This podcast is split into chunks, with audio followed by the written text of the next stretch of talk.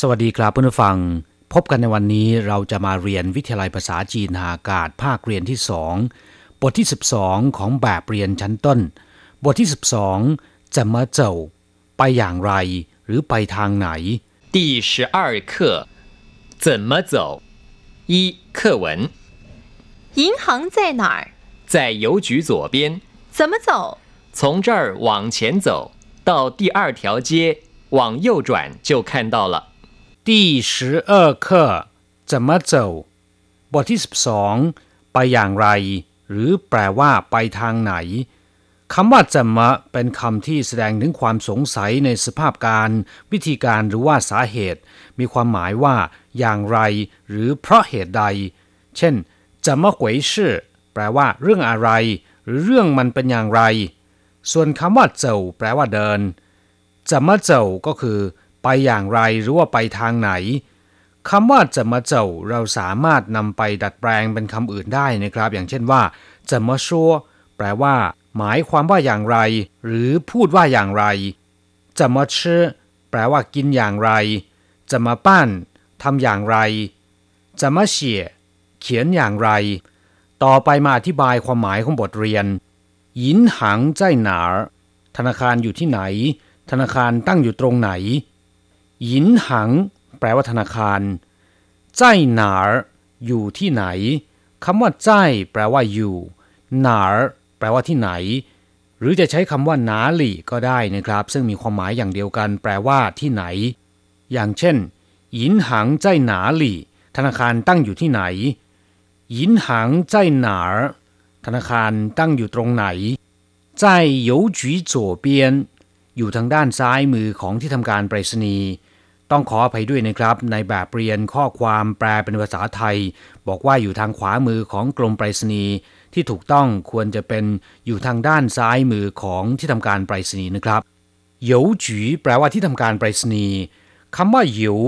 แปลว่าการโอนหรือว่าการส่งจดหมายทางไปรษณีย์นะครับ ส่วนคำว่าจีโดยมากแล้วจะมีความหมายว่ากลมหรือว่ากอง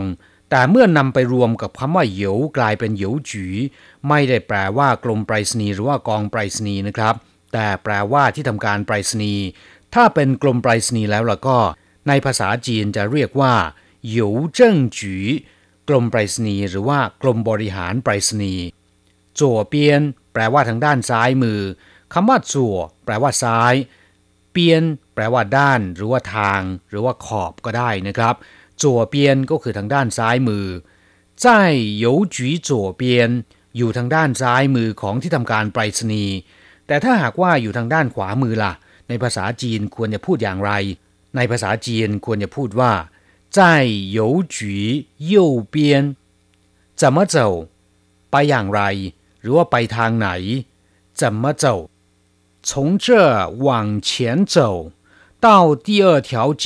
往左转就看到了เดินจากที่นี่ตรงไปข้างหน้า ถึงถนนสายที่สองเลี้ยวขวาก็จะเห็น从这往前走เดินจากที่นี่ตรงไปข้างหน้า หรือจากที่นี่เดินตรงไปข้างหน้า从这จากที่นี่往前走เดินตรงไปข้างหน้าเฉียน แปลว่าข้างหน้านะครับ往前走ก็คือเดินตรงไปข้างหน้า到第二条街往左转就看到了ถึงถนนสายที่สองเลี้ยวขวาก็จะเห็น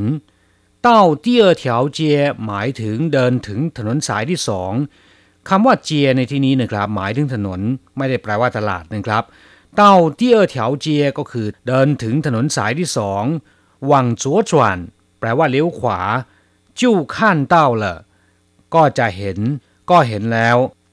从这往前走到第二条街往左转就看到了จากที่นี่เดินตรงไปข้างหน้า ถึงถนนสายที่สองเลี้ยวขวาก็จะเห็น กลับมาฟังหลังจากทราบความหมายของบทเรียนผ่านไปแล้วต่อไป ขอให้เปิดไปที่หน้า 52 ของแบบเรียน เราจะไปเรียนรู้คำศัพท์ใหม่ๆ ของบทเรียนนี้ ศัพท์คำที่หนึ่ง จั่วแปลว่าซ้าย ด้านซ้าย หรือว่าทางซ้าย มีความหมายตรงข้ามกับคำว่ายิ่วที่แปลว่าขวาจัวเฉาก็คือมือซ้ายจัวเพียจก็หมายถึงคนที่ถนัดซ้าย หรือว่าถนัดทำอะไรด้วยมือซ้าย เรียกว่าจัวเพียจจัวจวนแปลว่า เลี้ยวซ้ายจัวฟังแปลว่าทางซ้ายจัวยิ่วแปลว่า ด้านซ้ายแล้วก็ด้านขวา เช่น จั่วยิ่วหวยหนาน แปลว่าลำบากใจหรือกลืนไม่เข้าคายไม่ออกจั่วเย่เฉาก็คือลูกน้องที่เป็นผู้ช่วยที่เข้มแข็ง ช่วยทำหน้าที่ได้เสมือนกับมือซ้ายและมือขวา เรียกว่าจั่วเย่เฉาศัพท์คำต่อไป เย่แปลว่าขวา ด้านขวาหรือว่าทางขวา มีความหมายตรงข้ามกับคำว่าจั่วที่แปลว่าซ้ายเย่เปียนก็คือด้านขวา เย่ฟัง แปลว่าทางขวา เวลาเดินตามท้องถนนให้เดินชิดขวา เรียกว่า เข้าเย่เจ้าแปลว่าเดินชิดขวานะครับศัพท์คำต่อไป เปียน แปลว่าด้าน แปลว่าขอบ ริม หรือว่าชายก็ได้ อย่างเช่นว่า เจอเปียน ทางนี้หรือว่าด้านนี้ หน้าเปียน ทางโน้นหรือว่าด้านโน้น ลู่เปียน ริมถนน หรือว่าขอบถนน ลู่เปียนทัน ก็คือแผงลอยหรือว่าหาเปร่ที่วางขายบนฟุตบาท หรือริมทางนะครับ เรียกว่า ลู่เปียนทันเขอเปียนก็คือริมแม่น้ำไห่เปียนก็คือชายทะเล เทียนเปียนก็คือขอบฟ้า นอกจากนี้แล้วนะครับคำว่าเปียนยังแปลว่า ข้างหรือว่าสถานที่อยู่ใกล้ๆ อย่างเช่น ผังเปียน แปลว่าข้างๆเชิงเปียน แปลว่าข้างตัวเฉาเปียน แปลว่าในมือ อย่างเช่น 我手边没有那么多钱ในมือผมมีเงินไม่มากขนาดนั้นศัพท์คำต่อไปตี้มีความหมายว่าลำดับที่มักจะเขียนนำหน้าตัวเลขนะครับ เป็นการบอกอันดับที่ อย่างเช่นตีอีแปลว่าที่หนึ่งตีเออแปลว่าที่สองตีสิแปลว่าที่สิบตีอี次แปลว่าครั้งแรกตีเออหวยแปลว่าครั้งที่สองตีซานทั่งรอบที่สาม ตีสี่ฉางนัดหรือว่ารอบที่สี่ตีหูเถวสายหรือว่าเส้นที่ห้าศัพท์คำต่อไปจวนมีความหมายว่าเปลี่ยนแปลงทิศทาง ตำแหน่งหรือว่าสถานการณ์ อย่างเช่นว่าจวนหยีแปลว่าโอนย้ายหรือว่าถ่ายโอนจวนขวัญแปลว่าเปลี่ยน อย่างเช่นจวนขวัญชินกู้จูเปลี่ยนไปทำงานกับนายจ้างรายใหม่ เรียกว่าจวนขวัญชินกู้จู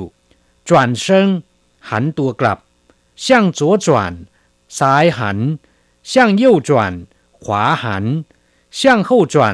กลับหลังหันจวนเจ้าแปลว่าส่งต่อ แต่ถ้าเป็นจวนเก้าแล้วเราก็แปลว่าบอกต่อนะครับศัพท์คำต่อไปกั้วแปลว่าผ่าน ข้ามหรือว่าเลย อย่างเช่นกั้วหลาย แปลว่าข้ามมาหรือว่าเข้ามากั้วชี่แปลว่าผ่านไป หรือที่ผ่านมา กั้วเหนียนก็คือผ่านปีเก่า ซึ่งชาวจีนนิยมเรียกขึ้นปีใหม่ว่า กั้วเหนียน แต่ถ้าคำว่ากั้วอยู่หลังคำกริยา ก็จะหมายถึงกริยาหรือว่าการกระทำนั้นๆ ได้เกิดขึ้น เสร็จสิ้นหรือว่าเรียบร้อยแล้ว อย่างเช่นว่าชื่อกั้วละทานมาเรียบร้อยแล้วขั้นกั้วละชมหรือว่าดูแล้วชี่กั้วละไปมาแล้วศัพท์คำต่อไปหยินหัง แปลว่าธนาคาร คำว่าหยินตัวเดียวเนี่ยแปลว่าเงิน ซึ่งเป็นธาตุโลหะอย่างหนึ่งนะครับ ที่มีราคารองจากทอง นอกจากนี้ก็หมายถึงสิ่งที่เกี่ยวข้องกับเงินตรา อย่างเช่นว่าหยินเหลาแปลว่าร้านขายเครื่องทองเครื่องเพชรเรียกว่าหยินเหลาส่วนคำว่าหัง แปลว่าอาชีพ ธุรกิจหรือว่ากิจการ อย่างเช่นชิงเว่นหนีจั่วหนายหังเดขอถามว่าคุณประกอบอาชีพอะไร เมื่อนำคำว่าหังมารวมกับคำว่าหยิน เป็นหยินหัง แปลว่าธุรกิจที่เกี่ยวข้องกับการเงิน นั่นก็คือธนาคารนั่นเอง เราจะกลับมาพบกันใหม่ในบทเรียนหน้า สวัสดีครับ